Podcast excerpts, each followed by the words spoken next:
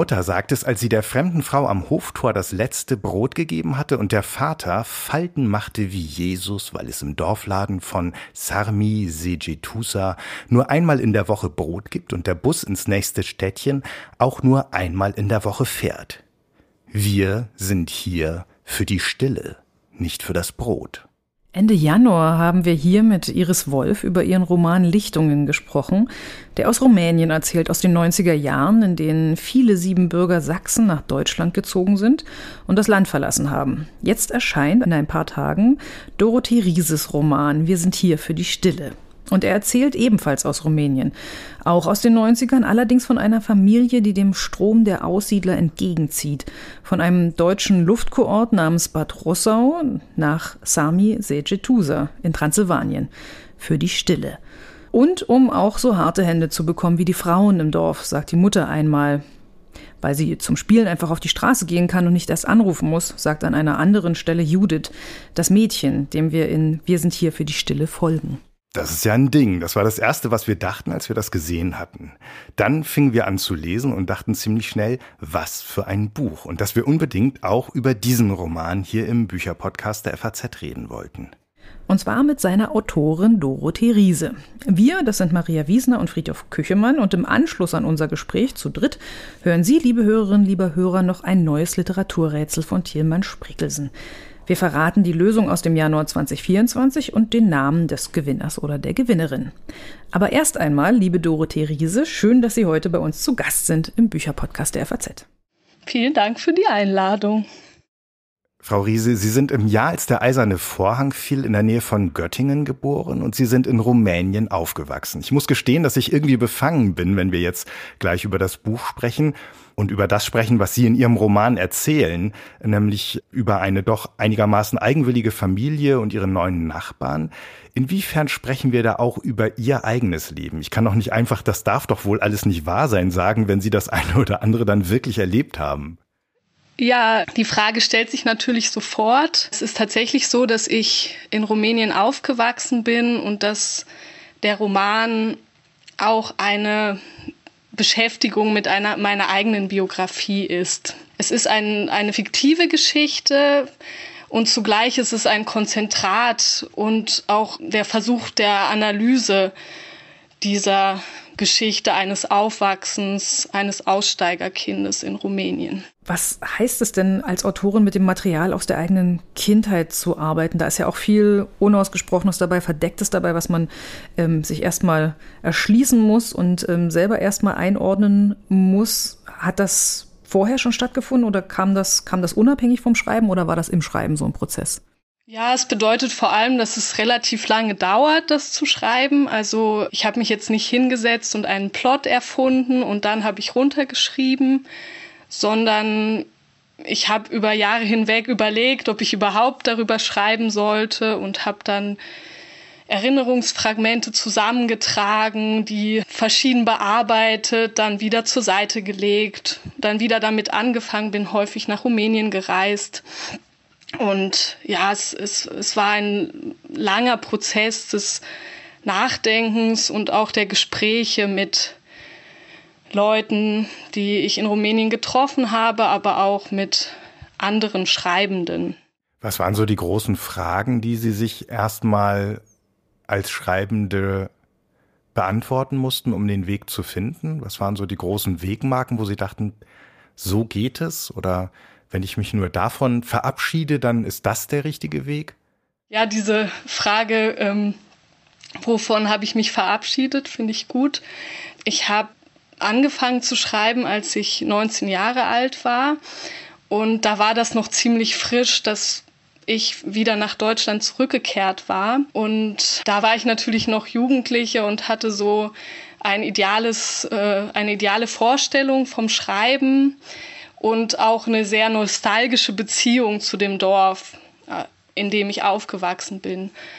Und als ich dann angefangen habe, darüber zu schreiben, habe ich gemerkt, dass das mit der Nostalgie nicht geht, dass, ja, dass das dem Dorf nicht gerecht wird und auch nicht, ja, dieser Beziehung des in Rumänien aufwachsenden Kindes aus Deutschland nicht gerecht wird. Und dann musste ich mich erstmal lange auf die Suche begeben, was eigentlich die richtige Einstellung, also Einstellung im Sinne von Perspektive auf dieses Dorf sein könnte. Woran merkt man dann als Autorin, dass dieser Ansatz die Nostalgie dem Dorf und, und dem, was Sie erzählen wollen, nicht gerecht wird? Was ist das konkret gewesen? Ja, meine, meine Ausgangsfrage, mit der ich angefangen habe zu schreiben, war, was wäre denn eigentlich die richtige Sprache, auf der und oder in der ich schreiben könnte. Mir war klar, dass wenn ich Literatur schreiben will, ich eine Sprache finden muss, die meiner eigenen Herkunft und Position gerecht wird. Und nun war ich eine junge Erwachsene, die aus Rumänien zurückgekehrt war und hatte aber meine ja, meine ganze bewusste Biografie in Rumänien verbracht, hatte dort Rumänisch gelernt als Kind ist, also Rumänisch ist dann so meine Zweitsprache geworden.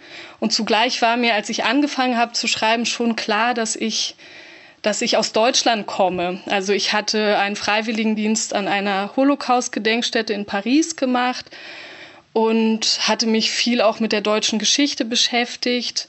Das war auch das Thema meines, so ein Lebensthema meines Vaters sich mit der deutschen Geschichte auseinanderzusetzen, weil er 1940 geboren war. Und es war mir klar, also ich kann nicht einfach auf Rumänisch schreiben und jetzt so tun, als wäre ich eine Rumänin. Das hätte ich als Kind gerne mal getan, aber dann als junge Erwachsene ist mir bewusst geworden, dass das nicht geht.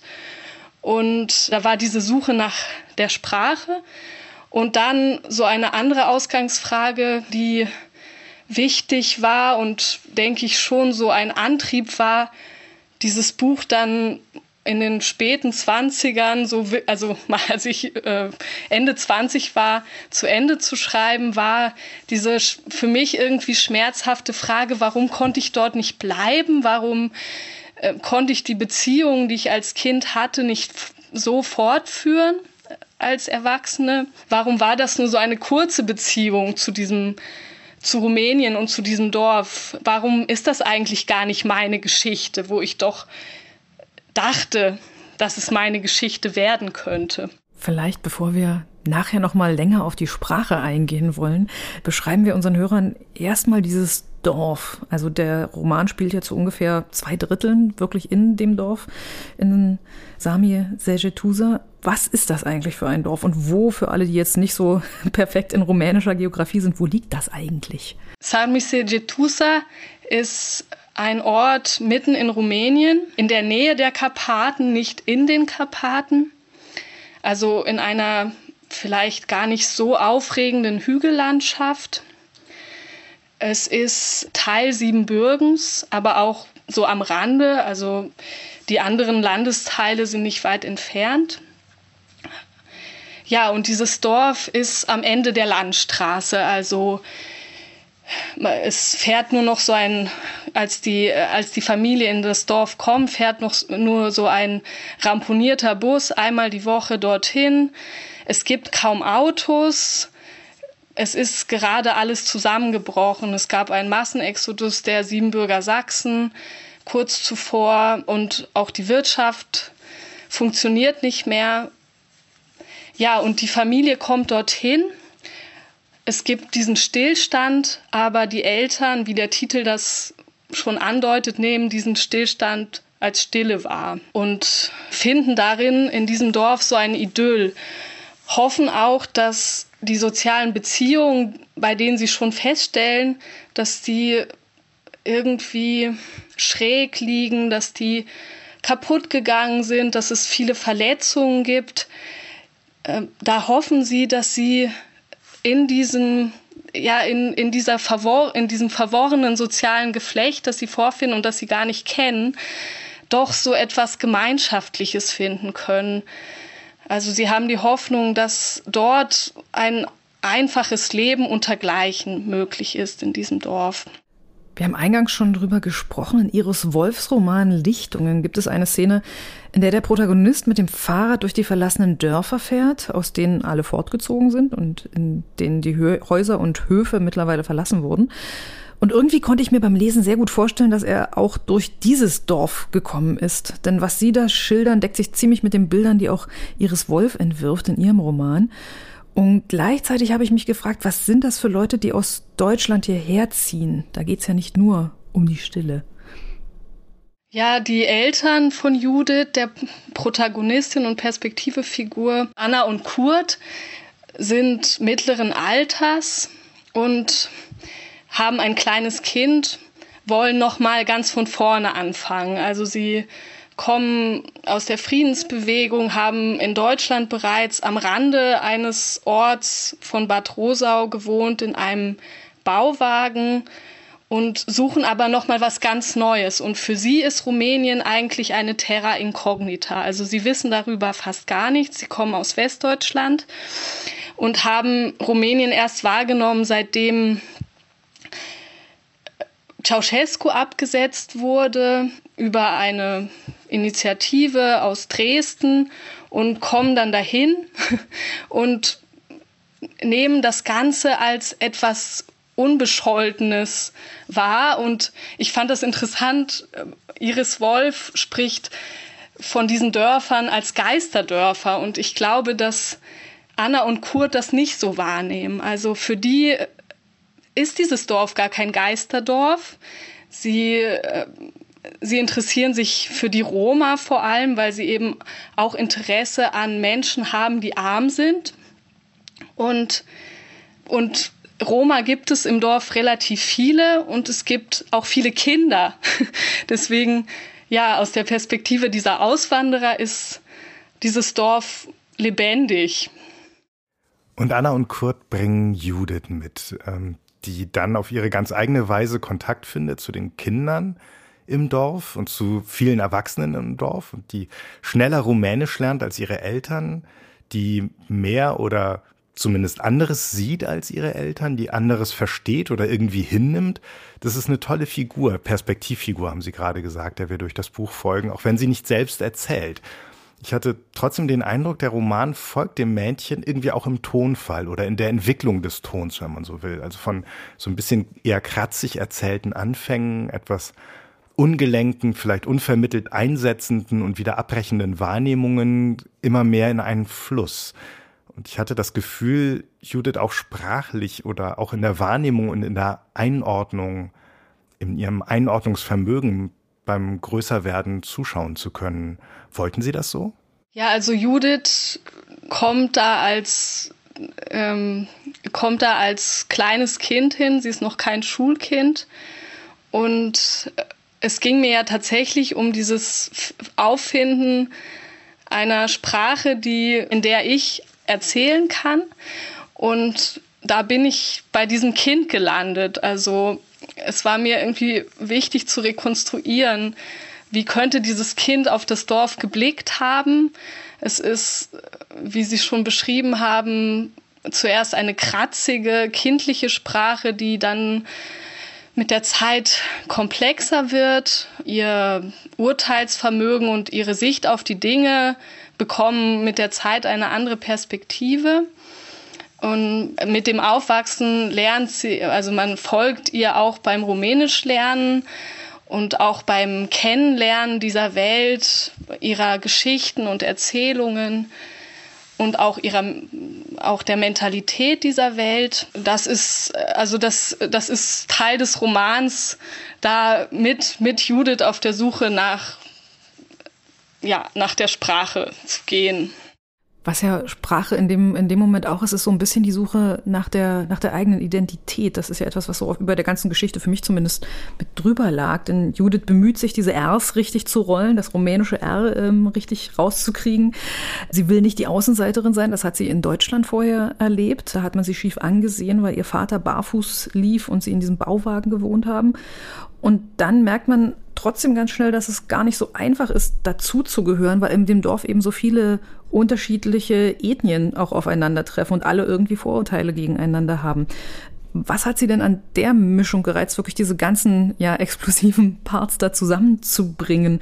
Äh, warum muss die Geschichte ausgerechnet da spielen? Und was sind das eigentlich alles für ethnische Gruppen? Es sind ja nicht nur die Roma und die und die Rumänen, da sind ja noch, da steckt ja noch mehr drin. Warum musste das da spielen? Das ist jetzt die Frage, an der ich gerade hängen geblieben bin. Also es musste in einem Ort spielen, der sehr konstruiert ist. Also Sarmis de Jetusa ist ja ein Kunstname. Der, der Ort hatte vorher einen historischen Namen, Waldlichten auf Deutsch und auf Rumänisch Valichta. Und im Kommunismus wurde er umbenannt, mit einem sehr staatstragenden Namen versehen, der aus der römischen und dakischen Geschichte von Rumänien kommt.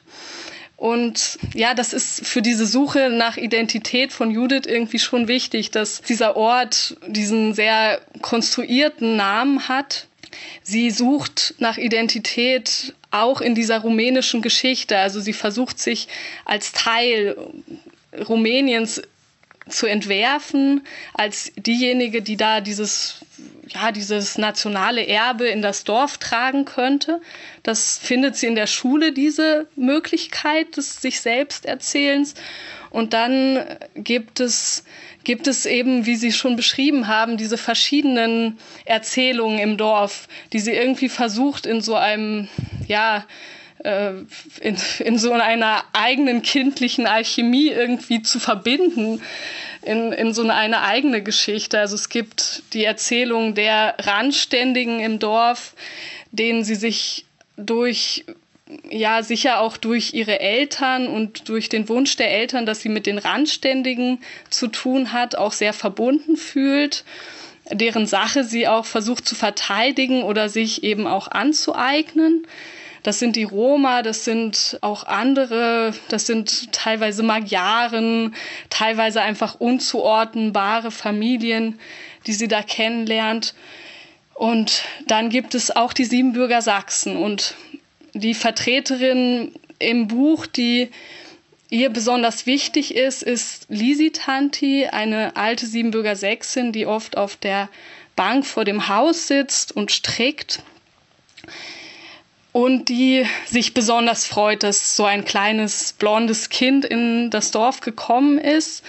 Sie lädt sie zu sich ein, versorgt sie mit Eierbroten, erzählt ihre Geschichte der Deportation in die Sowjetunion und dann schenkt sie ihr einen Hahn und auch da in dieser ja also in dieser Verbindung zu diesem Hahn, den ihr die Siebenbürger Sächsin schenkt, sucht Judith nach dieser Identität und Identifikation mit dem Dorf. Sie, sie denkt, dass sie durch dieses Geschenk der Siebenbürger Sächsin irgendwie mit dem Dorf und seiner Geschichte verbundener werden könnte und äh, verspricht ihr auch insgeheim immer wieder dort in diesem Dorf zu bleiben und, und die Geschichte des Dorfes weiterzutragen und in, ja, äh, durch eine eigene Erzählung so weiter zu spinnen und zu entwickeln.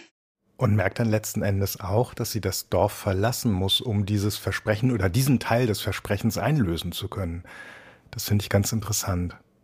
Ja, genau. Also es gibt dann, ähm, es, äh, also zunächst wirkt es so, als wäre das so eine reine Dorfgeschichte. Es geht ja auch um verschiedene Figuren aus dem Dorf, um den Reichen im Dorf, den Pfarrer, den orthodoxen Popen. Also es gibt diese Dorffiguren, denen Judith schon auch begegnet. Und dann gibt es dieses Moment, wo sie in die vierte Klasse kommt und merkt, ja, jetzt, jetzt werde ich das Dorf ja schon wieder verlassen.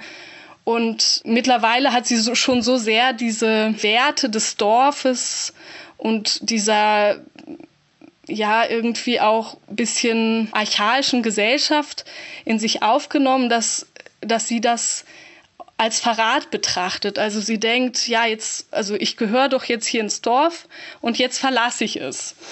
Und ihre beste Freundin Irina wirft ihr dann auch vor, dass sie das Dorf verrät indem sie weggeht. Zugleich ist eben dieser Weggang aus dem Dorf, und da ist Judith nicht alleine mit, ein Weg der Integration in die Gesellschaft. Und das ist letztlich auch der Weg, den Judith wählt. Also sie ähm, sie ist sehr zielstrebig, also sie ist ein Wildfang, der, der auch seine Erlebnisse im Dorf machen will, aber dann hat sie eben auch diesen Willen in der Gesellschaft, was darzustellen.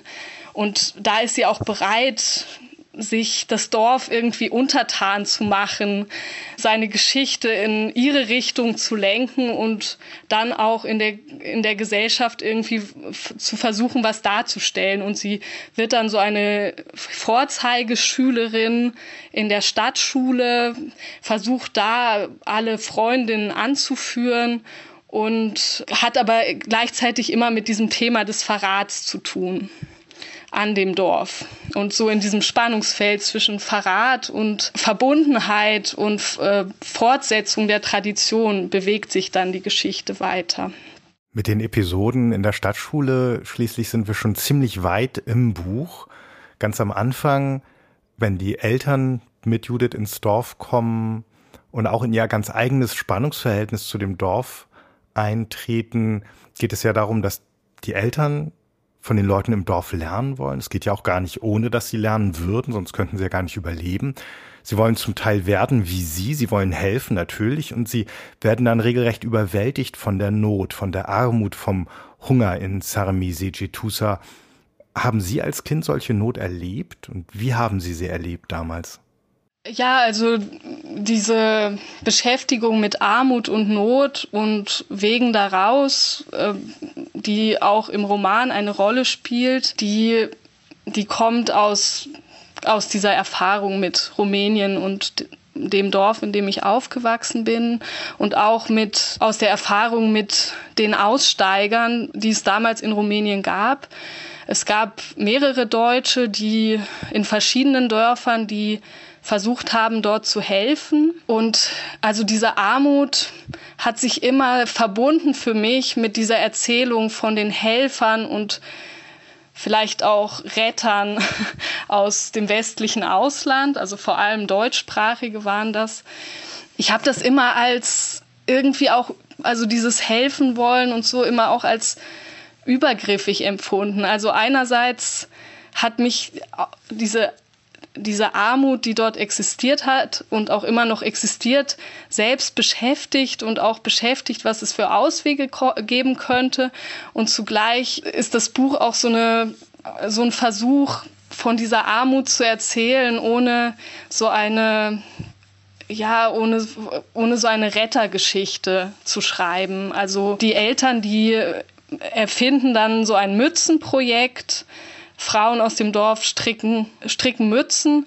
Und das ist ja schon so eine Rettungserzählung, also so eine, ja, so ein Versuch, das Dorf aus der Armut rauszubekommen. Und gleichzeitig äh, ist es dann immer, äh, immer so, dass man irgendwie merkt, dass es an der einen oder anderen Stelle misslingt oder dass, dass, dass, dass die Leute aus dem Dorf das gar nicht verstehen, was, was sich da diese Leute so als Weg aus dieser Armut überlegen. Also gerade diese, diese ja, irgendwie antikapitalistischen Fantasien derjenigen, die da zu helfen gekommen sind. Also das ist natürlich nur ein Teil dieser Aussteiger, die solche Ideen hatten, sind den Einheimischen völlig fremd. Und Judith ist darüber auch irgendwie irritiert, dass sich ihre Freundin so sehr für für glitzernde Süßigkeiten interessieren, für Geld, für,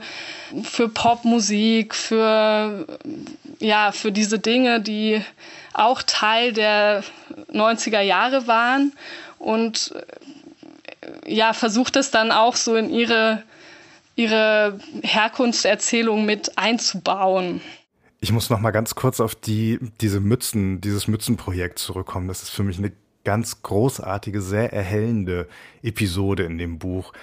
Geht damit los, dass auf einmal eine Frau oder eines Tages eine Frau, Ostersonntag, glaube ich, am Hoftor steht und Judith einen Stapel Strickmützen in die Hand drückt. Judith ist als einzige zu Hause Und die riechen so ein bisschen streng, die Mützen. Und Judith weiß sich da nicht anders zu helfen, als auf die Bitte der Frau, ihr das halbe Weißbrot, was sie in der Küche findet, in die Hand zu drücken.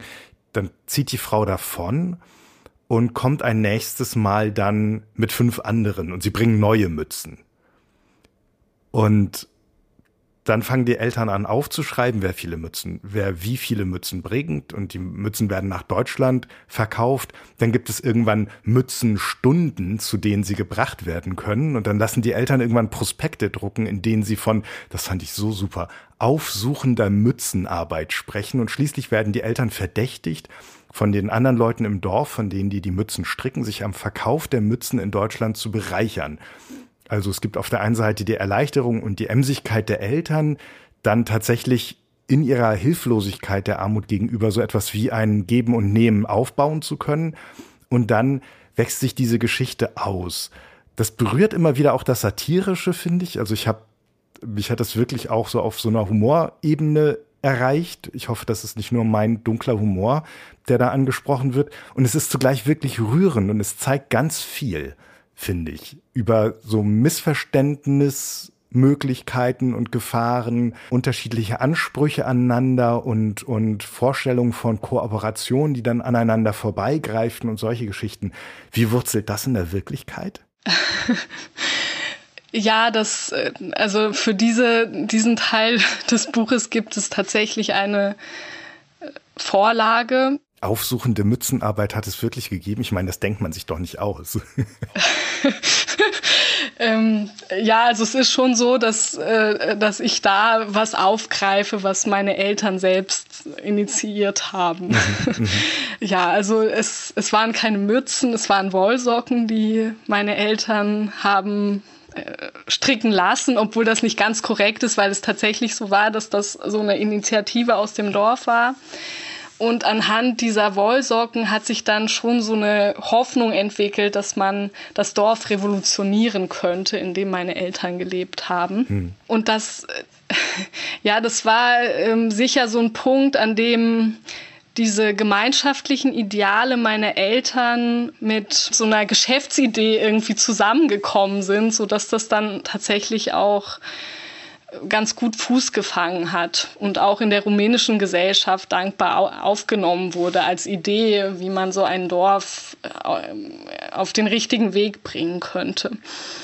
Ähm, ja, und ich fand diese Geschichte auch immer sagenhaft. Es gab auch einen Dokumentarfilm darüber und allerlei Verarbeitungen dieser Geschichte.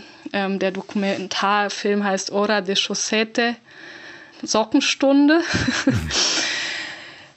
ja, und ähm, also da, da sieht man an, an dem Punkt zum Beispiel, dass, dass ich oft solche Versatzstücke aus der äh, aus unserer Geschichte, aus unserer Familiengeschichte und auch aus der Geschichte des Dorfes, in dem ich aufgewachsen bin, aufgenommen habe. Und das, das ist, war mir auch wichtig. Also ich habe zwar viel konstruiert und konzentriert und im Sinne der Geschichte dazu erfunden, aber es war mir schon wichtig, dass eigentlich alles ja so eine Gegengeschichte in der Realität auch hat. Also es war irgendwie der Versuch aus, oder es ist der Versuch aus, aus dem, was tatsächlich diese Geschichte verschiedener Aussteiger in Rumänien war, dann das rauszukristallisieren, was erzählenswert ist und was, worüber man vielleicht nochmal nachdenken sollte. Das sind ja auch richtige Schätze, solche, solche Momente, die, die man wirklich literarisch fruchtbar machen kann, wie sie es gemacht haben. Und gleichzeitig ist es natürlich auch, ich wollte mich da überhaupt nicht lustig drüber machen, über das Projekt an sich, ist es natürlich auch eine, eine großartige Idee, die dann auch eine Zeit lang getragen hat, sicher. Ja, ich meine, der, ich denke, dass der Text tatsächlich, also ich, ich bin da jetzt gar nicht verwundert, dass sie das als satirische Einlage wahrgenommen haben. Also der, ich, ich denke, der Text, der schwankt immer zwischen Ironie, Satire und tatsächlich auch Leidenschaft für diese Gegend. Mhm. Also ich glaube, dass ja, da, da kommt schon auch meine eigene Einstellung zu, zu der Gegend durch. Also ich habe mich über viele, viele Jahre hinweg immer damit verbunden gefühlt und auch mit dem Anliegen, das meine Eltern hatten und auch diese Anna und Kurt in dem Dorf haben, habe ich mich schon auch immer verbunden gefühlt und trotz allem aber dann auch immer so eine Distanz dazu eingenommen. Weil, weil mir schon auch, also was mich so beschäftigt hat bei, beim Schreiben, war schon auch dieses leicht brutale und gewalttätige, was das dann immer hatte. Also da diese Landschaft und diese Leute irgendwie in die, in die richtige Richtung zu bringen. Bevor es zu der aufklärenden Mützenarbeit kam im Buch, hat Judith erstmal die Leute kennengelernt und diese kindliche Wahrnehmung dadurch die Armut gefiltert und so ein bisschen das Dorf erkundet. Und wir bitten unsere ähm, Gäste ja immer eine Stelle des Buches vorzulesen. Und das, was sie vorlesen, kommt eben noch vor der Mützenarbeit. Von Lizzie Tanti haben wir schon gehört. Müssen unsere Hörerinnen und Hörer noch etwas wissen, bevor sie zur Stelle ansetzen, die sie vorlesen wollen? Ja, also die Stelle stammt aus dem ersten Teil des Buches, in dem die Familie noch im Dorf ankommt, aber Judith sich schon ein bisschen auskennt. Und ja, es ist noch diese Zeit des Aufbruchs und der, der Hoffnung, sich dort richtig gut einleben zu können. Die Kleidung lag auf dem Hocker parat. Judith hatte sich zurechtgelegt. Unterhose und Unterhemd, den Schottenrock das langärmelige T-Shirt, das pinke mit der großen Mickey Maus, die Hosenträger mit Entenschnallen, die lila Strumpfhose. Ihre besten Sachen, denn es war Sonntag und sie musste früh aufstehen. Sie sprang aus dem Hochbett auf die Dielen. Das Licht konnte sie nicht anknipsen, aber sie hatte scharfe Augen. Sie kam wie die Katze im Dunkeln zurecht. Sie reckte sich vor dem Spiegel, in dem das Pink lila-blau schimmerte. Sie hörte die Schreibmaschine in der Küche die klapperte im Rhythmus der kurzen und langen Wörter, der geplanten Sätze und plötzlichen Einfälle. Am Anfang der Zeile ein Klingen, dann das Hämmern der Buchstaben und das schwache Klacken der Leertaste, wieder ein Klingen am Ende der Zeile, dann das Schaben des Wagens mit der Walze, schließlich das Knattern beim Herausnehmen des Papiers. Kurt schrieb jeden Morgen Briefe, er hatte viel zu schreiben. Judith schlich an die Tür, zog die Klinke nach unten. Dabei hob sie die Tür an, indem sie das schwere Schloss mit der Schulter nach oben drückte. Sie stellte sich auf die Zehenspitzen und hielt kurz Augen zu. Er hieb weiter in die Tasten. Dann verhakten sich die Hämmerchen. Kurt griff nach hinten und kitzelte Judith, wo er sie erwischte. Sie hielt ihm den Mund zu und er versuchte, ihre Finger mit der Zunge zu fangen. Judith schrie Igitt und schmiss sich zu Boden. Dann entwirrte ihr Vater die Stäbe und schrieb weiter. Sie setzte sich ihm gegenüber auf die Truhe, da lag schon das Briefpapier mit dem Clown, der jonglierte. Sie malte dem Clown mit Bleistift einen Bart und schrieb in Großbuchstaben Kurt in den Bart hinein. Sie holte sich Buntstifte, um den Clown seinen Bart und die Bälle auszumalen. Als sie zurückkam, hatte der Kurt Clown eine kugelrunde Nase aus Marzipan. Judith steckte die ganze Nase auf einmal in den Mund. Kurt griff sich ins Gesicht und schrie Aua. Im Nachbarzimmer war die Mutter aufgewacht. Judith hörte sie die Betten aufschütteln und Wasser in die Waschschüssel gießen. Sie setzte sich wieder an die Arbeit, sie schrieb einen Brief an Lisi-Tanti in Großbuchstaben, damit die es besser lesen konnte. Wie Kurt ihr vorgeschlagen hatte, malte sie einen bunten Hahn und schrieb dazu, der Hahn sei ihr ein und alles und nach kurzem Zögern schrieb sie an den Rand Was für ein Mädchen ist das auf dem Foto? Lisi-Tanti mochte solch neugierige Fragen nicht, deswegen malte Judith dem Hahn noch ein paar Federn mit Glitzerstift. Kurt trug die Schreibmaschine ins Nebenzimmer. Er machte das Radio an, stellte den Eiertopf auf die kleine Elektroplatte, die sie morgens benutzten, solange der Herd noch kalt war, und holte Teller aus dem Schrank. Der Hühnerstall. Habt ihr euch schon um den Hühnerstall gekümmert? rief die Mutter von drüben. Sie ärgerte sich wahrscheinlich, weil sie die Schreibmaschine gehört hatte. Kurt musste in seinen Briefen über die Menschen im Dorf, die alten Eichen, den großen Grützetopf und die Stille auf dem Burghügel erzählen. Die Mutter aber fand, dass er doch im Hier und Jetzt anwesend sein sollte, So sagte sie das oft. Judith fand, er könnte mehr vom Hühnerhof erzählen, den sie mit ihm anlegen wollte, und von dem Versteck auf dem Dachboden, in dem sie Bücher gefunden hatten. Aber das interessierte die Freunde in Deutschland nicht so sehr. Sie mussten mehr von der Armut erfahren. Lisi Tanti war nicht arm, weil sie Judith den Hahn geschenkt hatte. Die kleine Frau war nicht arm, denn sie hatte viel großes Brot. Das Mädchen mit der Ziege war arm, das war klar. Kurt war nicht arm, auch wenn er barfuß lief. Er musste Schreibmaschine schreiben, weil er sich Besuch wünschte. Er wollte, dass die Freunde zu ihnen kamen, denn er konnte nicht so viel Rumänisch sprechen und das Telefon bei der Post rauschte, wenn man außer Landes telefonierte. Ihre Mutter kam in die Küche, um zu schauen, ob sie schon den Frühstückstisch vorbereitet hatten. Judith zog die Latschen an und rannte hinters Haus. Sie saß lange auf dem Plumpsklo und ließ die Füße gegen die Holzkiste baumeln. Sie hatte die Tür offen gelassen, denn so konnte sie zum Schweinestall hinüberschauen. Heute würde Heinrich der Hahn umziehen. Oben über einem der Schweineverschläge war ein Holzhaus angebracht, das war der alte Hühnerstall. Da stieg man über die Hühnerleiter hinauf. Judith musste sie noch ausbessern, einige Sprossen waren zerbrochen. Aber sie wusste, wie man den Hammer benutzte, eine Schachtel mit Nägeln stand auch bereit. Stangen gab es im Stall aber putzen musste sie ihn noch, dafür holte sie Wasser aus dem Brunnen, schleppte es die Leiter hinauf und ließ es über den Stallboden laufen.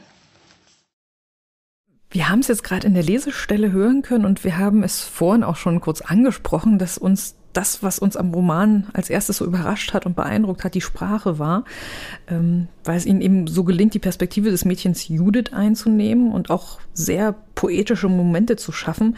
Ähm, ganz am Anfang heißt es beispielsweise, hier sprachen alle Rumänisch, eine Sprache, die fließt. Sie fließt wie ein Bergbach, flink und geschmeidig. Sie fließt wie ein reißender Strom, gewaltig und stark. Sie haben es vorhin schon angedeutet. Wie lange hat es denn gedauert, diese Sprache wirklich zu finden für den Roman? Es hat eine ganze Weile gedauert. Ich habe ja am Ende meines geisteswissenschaftlichen Studiums entschieden, dass ich doch noch mal mich ganz der Literatur widme und habe mich dann am Deutschen Literaturinstitut in Leipzig beworben und ja, da habe ich dann zwei Jahre lang ständig verworfen, was ich vorher geschrieben hatte. Und irgendwann ist dann diese Szene mit dem Milchauto entstanden. Also ganz am Anfang des Buchs im ersten Kapitel fährt Judith ins Dorf auf der Ladefläche eines Milchautos und lernt dort ihre zukünftige Freundin Irina kennen. Und, und da gibt es so eine Bewegung in der, ja, in der Szene. Also sie fahren da eben auf so einer rumpligen Straße, auf einem, einer rumpligen Ladefläche. Und von da aus habe ich dann tatsächlich so ein ja so ein so was Produktives entwickeln können. Also das war die Perspektive, bei der ich dann gemerkt habe, ja, das ist jetzt die Art, wie ich über das Dorf schreiben möchte und die Perspektive, aus der ich schreiben möchte. Das muss ein ganz toller Moment sein, wenn man merkt, dass da, dass man jetzt nach, wie Sie sagen, Jahren des Verwerfens, wahrscheinlich des produktiven Verwerfens, fail better, dass man da dann was zu, zu fassen kriegt. Ja, also es, es kam dann so eine Bewegung da rein. Also vorher war das so, äh, habe ich Motive gesammelt, Szenen, Konstellationen. Also wichtig war diese diese Schulsprache, also Frau Wiesner, Sie haben das ja gerade zitiert, dieser, äh, dieser Bergbach der rumänischen Sprache, äh, das war sowas, was mir auch wichtig war zu verarbeiten. Und die Karpaten als Sehnsuchtsort und auch als Motiv, äh, das im Dorf auch immer wieder auftaucht. Ähm, der Hahn, also die Szene mit dem Hahn. Ähm, dann auch Lisi Tanti auf der Bank. Also das war vielleicht so die erste Szene, die ich geschrieben habe. Eine alte Siebenbürger Sechsin sitzt auf der Bank und strickt. Und ähm, das war aber noch so unbewegt und es war noch nicht klar, aus welcher Perspektive eigentlich gesprochen wird und geschrieben wird. Und dann kam eben dieser Moment, wo ich gemerkt habe, jetzt kommt dieses Unvollkommene rein und auch das Interessierte dieser kindlichen Perspektive. Also bei Judith ist es ja immer so, dass man merkt, dass sie, dass sie schon auch so ein eigenes Interesse hat, auf die Dinge zu schauen. Also sie verbündet sich am Anfang mit Lisi Tanti und bezeichnet die Freundin als Teufel. Und das, ja, also dass diese schräge Perspektive und auch ein bisschen unzuverlässige dieses Kindes, das war so der Ausgangspunkt, mit dem ich dann gemerkt habe, ja, das Unzuverlässige und auch so Sprunghafte im Erzählen, das muss ich irgendwie versuchen weiterzuentwickeln. Dass dann aber doch keine Ich-Erzählerin geworden ist. Ja. Gehört das auch zu dem Verworfenen? Ja, also ich wollte, ja, ja, es, vielleicht war es schon so dieser Versuch, so wirklich sehr nah an dieser, an diesem Kind zu sein. Also wenn ich eine Ich-Erzählerin gehabt hätte, hätte ich ja von einer erwachsenen Position noch stärker, also die hätte ich noch stärker ausarbeiten hm. müssen. Hm. Also eine, eine Erwachsene erzählt als ich über diese Zeit. Und in, mit dieser Perspektive, die so nah an dieser Judith Kind dran ist, ja, gab es so diesen Versuch, das Kind so nachzubilden. Wir sind an der Stelle, die Sie gerade vorgelesen haben, ungefähr so 60 Seiten drin im Roman. Und das ist die Stelle, an der ich ich als Leser das erste Mal gemerkt habe, dass ich Judiths Eltern nicht nur seltsam finde, von ihren Ideen und von ihren Idealen und von ihren Absichten her, sondern auch liebevoll und auch herzlich und auch toll, dass ich die mag. Wie, wie schauen Sie auf diese beiden Figuren? Ja, ich denke, es ist ein liebevoller, aber auch manchmal irritierter und ja, vielleicht schon auch belustigter Blick darauf, mit welcher Naivität und Offenheit diese Leute in das Dorf in Rumänien kommen ähm, und mit welcher Großspurigkeit sie sich dafür entscheiden, alles hinter sich zu lassen und in diese Landschaft zu ziehen, die wirklich so weit entfernt ist von dem Leben, was sie davor hatten. Mhm. Sie fliegen ja nicht in das Dorf, die fahren dann dahin äh, ziemlich langsam. Das heißt, äh, die Beziehung zu ihren Eltern, zu dem, was davor war, sind irgendwie, äh, sie sind nicht gekappt, aber sie sind rücken in eine große Entfernung. Auch das Telefon funktioniert ja nicht wirklich. Also es gibt nur ein Telefon in der Post. Und ich, die ich ja selbst dann in Rumänien aufgewachsen bin und auch meine Figur Judith, die sind über diese, ja, über diese Entscheidungsfreudigkeit und Naivität dieser Eltern doch etwas überrascht. Und ja, natürlich kommt da meine erwachsene Perspektive dazu, dass ich mich immer so kompliziert und langwierig mit, mit der rumänischen Geschichte, mit den Verwerfungen dieser Gesellschaft, aber auch der eigenen beschäftigt habe und diese diese Bereitschaft zum alles hinter sich lassen und eben so was Großes zu tun, irgendwie irritierend finde. Und auch äh, ja fast verantwortungslos. und zugleich aber auch faszinierend. Also es ist ja schon auch die Bereitschaft, irgendwie sehr aktiv zu sein und sich da in was Neues reinzubegeben. Das Aktive kommt auch bei so einem Wunsch der Mutter raus. Die wünscht sich nämlich so raue Hände, wie die Frauen im Dorf das haben. Und sie spricht dann auch von Demut gegenüber der Armut, die sie alle umgibt. Der Vater setzt da noch einen drauf. Der geht jetzt plötzlich regelmäßig in die Dorfkirche. Inwieweit spielt denn Religion für die Eltern von Judith eine Rolle? Kann man den Umzug da auch so ein bisschen als spirituelle Reise, als spirituelle, spirituellen Weg oder Suche der beiden sehen? Auf jeden Fall. Also die Eltern sind beide religiöse oder vielleicht spirituelle Menschen. Also sie sind zwar nicht der Kirche so stark verpflichtet, sondern eher so Leute, die sich da, die sehr gläubig sind und deswegen auch frei machen wollen von allen Konventionen einer kirchlichen Anbindung. Der Vater ist der Kurt, der ist Kirchenmusiker von seiner Ausbildung her. Und die Mutter, die kommt aus so einem katholischen Umfeld, von dem sie sich losgesagt hat, aber hat eben so einen Wunsch nach einer, ja, nach einem doch irgendwie spirituell durchwebten Alltag. Und das ist dieses mit den, mit dieser ganz starken Arbeits, also diesem starken Arbeitsethos, in dem steckt irgendwie so ein Wunsch nach Spiritualität und dann gestalten sie ihren Alltag auch spirituell. Das kommt auch ja an einer Stelle vor, dass sie so einen Steinkreis, eine Sonnenuhr bauen, wo sie dann so ein Mittagslied singen. Also ja, ihre Spiritualität äußert sich auch oft über so Musika Musik und Singen. Ähm, ja, und, und der, der ähm, Vater Kurt, der ist bereit, noch mehr bereit, sich auch auf so eine Re Gesellschaft, also religiöse Gesellschaft, also auch auf die Kirche einzulassen und geht da auch stark in den Kontakt mit dem evangelischen Pfarrer, der noch regelmäßig ins Dorf kommt, versucht aber auch, das sich auf seine Weise anzueignen. Also er geht da morgens auf die Kirchenburg und sieht da einen mystischen Ort in, diesem, in dieser alten Kirchenburg.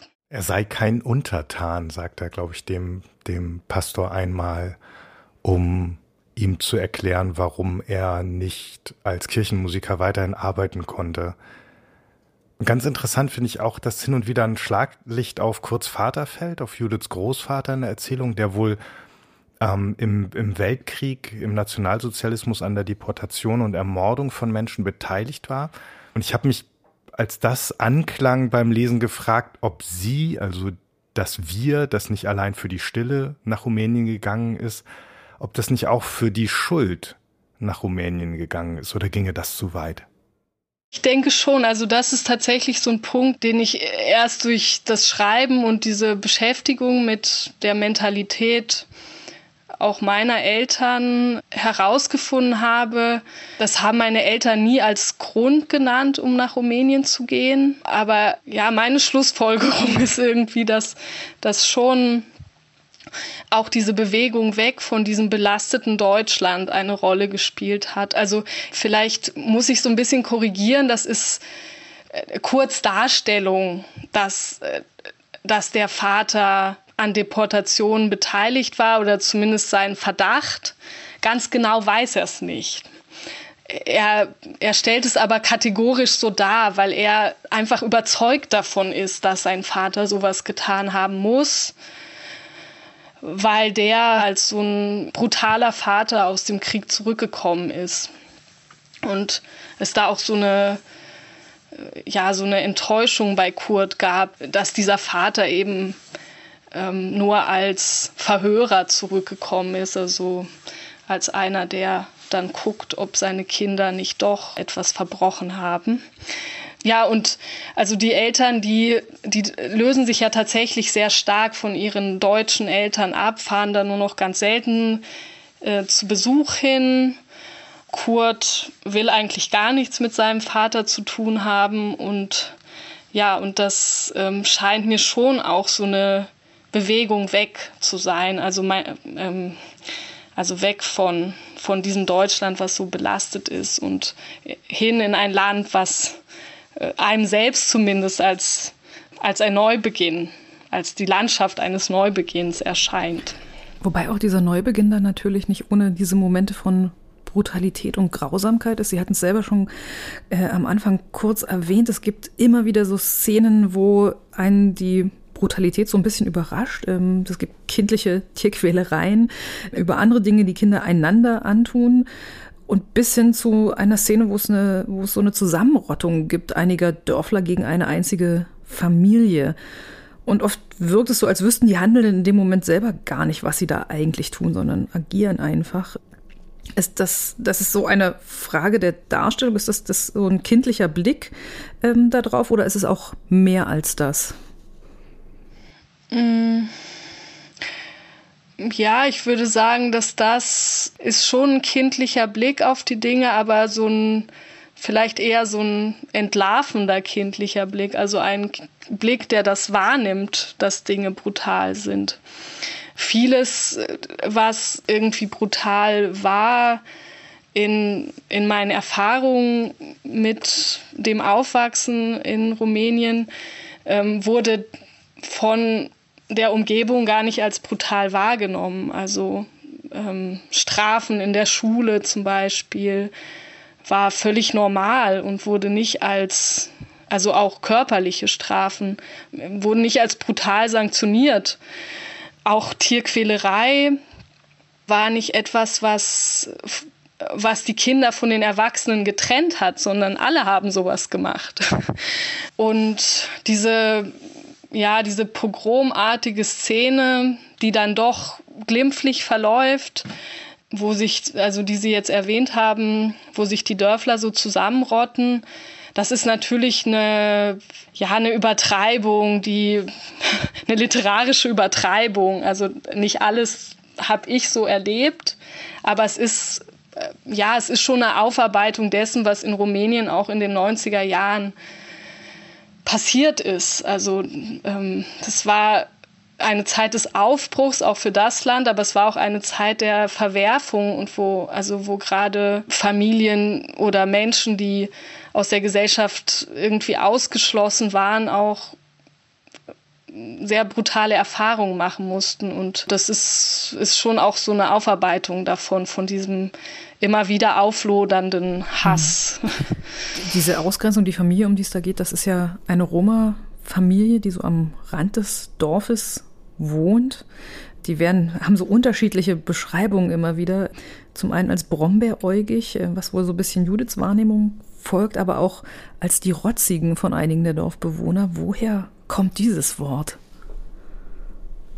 Die Rotzigen. Mhm ich hatte äh, bei der Konstruktion des Buchs immer wieder damit zu tun, dass das ja so in der Darstellung Rumäniens oder in der Erzählung von dieser Region immer so eine starke Rolle spielt, dass es verschiedene Ethnien gibt. Also die Siebenbürger Sachsen, die Roma, die Rumänen, die, die Ungarn.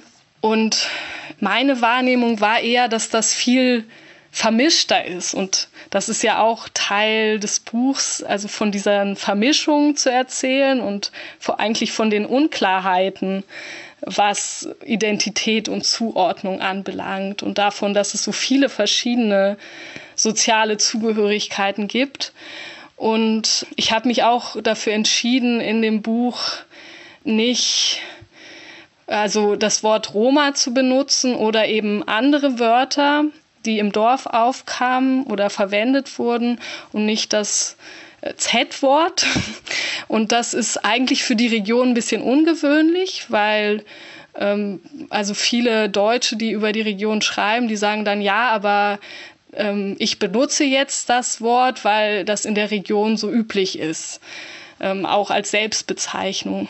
Und ich habe halt viele andere Wörter wahrgenommen um mich herum oder Zuschreibungen und zum Beispiel Kinder, die halt schmutzig und rotzig waren, die wurden ja, die wurden gleich einer bestimmten Gruppe zugeordnet, obwohl man gar nicht, also niemand konnte sagen, welcher Gruppe die wirklich zugehören. Also es war auch eine Art Fremdbeschreibung oder Fremdwahrnehmung. Und das versuche ich irgendwie abzubilden mit solchen Wörtern. Und es ähm, ist dann auch so ein bisschen so ein Spiegelbild. Also Judith wird als Barfüßlerin im Dorf beschimpft am Anfang oder zumindest so angesprochen. Ähm, das hat auch so was, soll auch so lustig sein. Und dann hört sie auch solche Sachen, wie dass Leute irgendwie immer verrotzt sind oder schmuddelig oder, äh, oder schwarz. Ja, und, und das wird da so aufgenommen. Wir müssen noch über die Gegenfigur sprechen. Das ist der Staatsfarmler, Kostakje. Der ist fast so was wie der Feudalherr in dem Dorf. Ähm, sieht in Judith die ideale Spielkameradin für seine Tochter und in Judiths Eltern sowas wie Verbündete eigentlich gegen deren Willen, weil es kaum einen größeren ideellen Kontrast geben könnte in dem Dorf. Das ist eine ganz interessante Figur, finde ich, in, in seinem Machtbewusstsein einerseits, in seiner Überheblichkeit und in seinem Geltungsbedürfnis, das er gegenüber den Eltern ja auch ausstellt. Und seine Zeit ist eigentlich um, weil er in dieser Phase noch sehr, sehr stark von einem System profitiert oder zu profitieren scheint, das ja schon untergegangen ist bei ihm und seiner Familie und bei Leuten wie ihm und seiner Familie habe ich mich gefragt, wie es dann wohl weitergeht mit ihnen, auch über das Buch hinaus. Irgendwie ist es ja klar, dass sie sich retten werden, dass sie Profiteure bleiben werden, aber wie kommt man in so einer Position dann aus den 90ern raus? Also die Staatsfarm kann dann keine Löhne mehr zahlen, die Leute arbeiten trotzdem weiter und verarmen immer weiter und er zuckt eigentlich nur die Schultern, aber das kann er ja nicht ewig so weitermachen. Wie, wie ist so eine Geschichte dann weitergegangen? hm. Darüber habe ich ja nicht geschrieben, wie die dann weitergeht. Ja, also es ist, naja, das stimmt nicht ganz. Es wird ja schon angedeutet. Also er bleibt Profiteur tatsächlich. Also ihm gelingt es, würde ich mal sagen, den Sprung zu machen. Und ja, bei ihm habe ich mich am meisten gefragt, ob, ob er jetzt nur wie so ein Bösewicht wirkt. Eigentlich sollte er das nicht, sondern er sollte schon auch so, ja, irgendwie auch eine ja auch einen Weg aus dieser Katastrophe irgendwie verkörpern. Aber die, seine Familie zerfällt ja so. Also äh, seine Frau, die emigriert dann nach Italien, also die Mutter von Blanca, die ja dann auch Judiths Freundin wird und ist da Arbeitsmigrantin und muss noch mal von ganz ganz von vorne anfangen.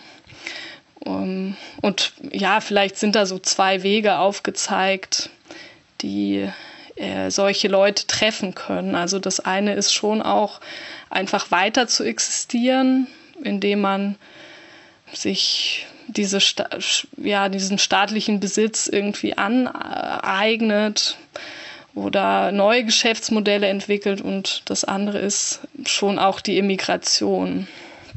So wie beim Staatsfarmer gibt es so einige Fäden, die am Ende ein bisschen offen bleiben und nicht komplett verknüpft werden. Und es gibt ein paar Punkte, die auf den letzten Seiten überhaupt erst eröffnet werden. Wie haben Sie denn den Moment gefunden, mit Ihrer Erzählung zu Ende zu kommen? Also an welchem Punkt, ohne jetzt das Ende äh, schon zu verraten, konnten Sie Ihre Judith dann gehen lassen?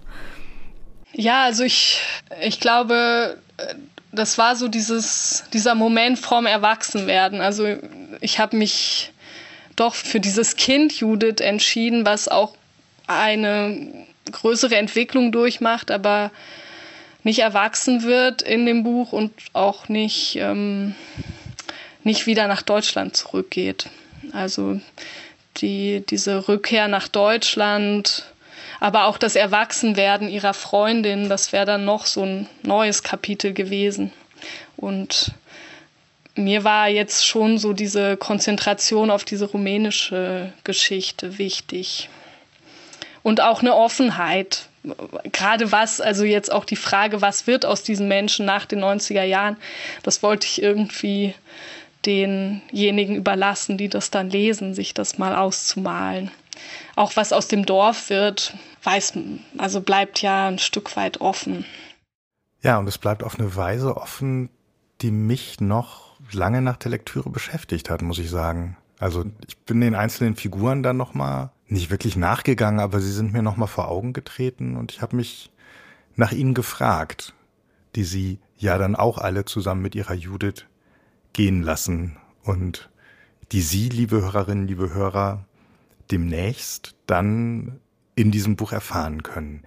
Wir sind hier für die Stille von Dorothee Riese, erscheint nämlich am 29. Februar im Berlin Verlag, hat 240 Seiten und kostet 22 Euro. Und gleich am Tag der Veröffentlichung am 29. Februar wird auch Buchpremiere gefeiert mit einer Lesung in Leipzig. Am 14. März ist Dorothee Riese dann in München zu Gast, am 15. März in Berlin und am 5. April in Wien. Und vielleicht war unser Gespräch da so etwas wie eine kleine Vorpremiere. Es hat also mir jedenfalls sehr viel Spaß gemacht. Liebe Dorothee Riese, vielen Dank. Ich danke Ihnen für das Gespräch.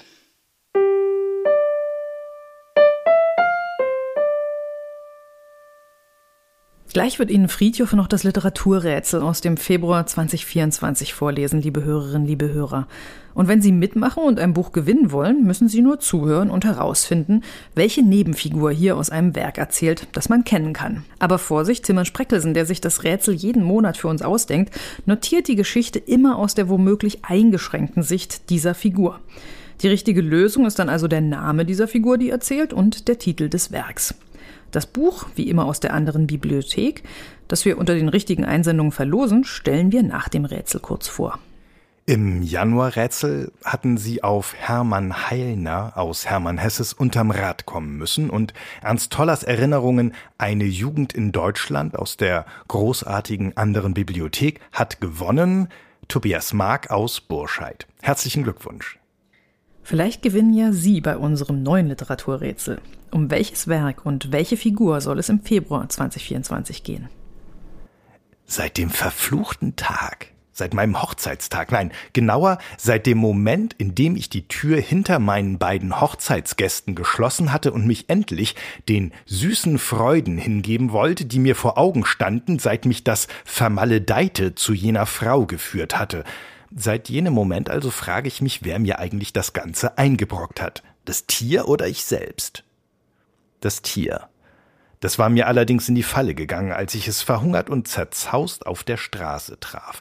Wir schlossen einen Vertrag miteinander. Meine Küche gegen seinen Bauchspeck. Ich habe mich dabei nicht lumpen lassen. Das Tier hat Köstlichkeiten bekommen, wie es sie nie zuvor gegessen hatte. Schließlich wollte ich ja ein fettes Tier schlachten, kein mageres. Aber dann hat es mich reingelegt. Und ich bin darauf reingefallen, so gründlich, dass ich jetzt die alte Hexe am Hals habe. Da nützt es mir nichts, dass ich selbst ein Hexenmeister bin. Welcher Nebenfigur haben wir da gerade zugehört und aus welchem Buch erzählt sie? Wissen Sie es? Dann gehen Sie einfach im Internet auf die Seite www.faznet slash Literaturrätsel, Rätsel mit AE und tragen Sie dort bis zum 8. März 2024 Ihre Lösung ein.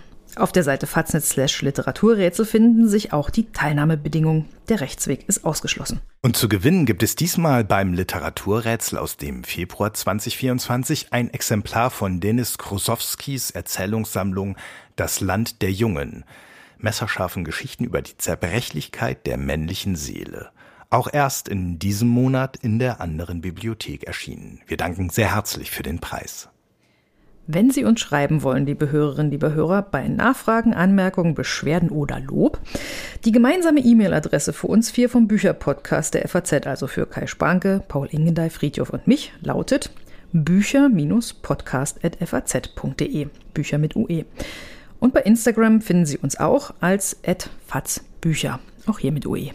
Das nächste Mal hat Paul Ingendey hier im Bücherpodcast den großen Kafka-Kenner Rainer Stach zu Gast für ein Gespräch über das Kafka-Jahr und die kommentierte Ausgabe von Der Prozess aus dem Wallstein Verlag. Für diesmal sagen wir vielen Dank. Ihnen, liebe Hörerinnen und Hörer, fürs Zuhören, David Brucklacher und Kevin Gremmel für die Produktion. Wir, Maria Wiesner und Friedhof Küchemann, sind, wenn alles klappt, am 24. März wieder für Sie da. Bis dann. Bis dann.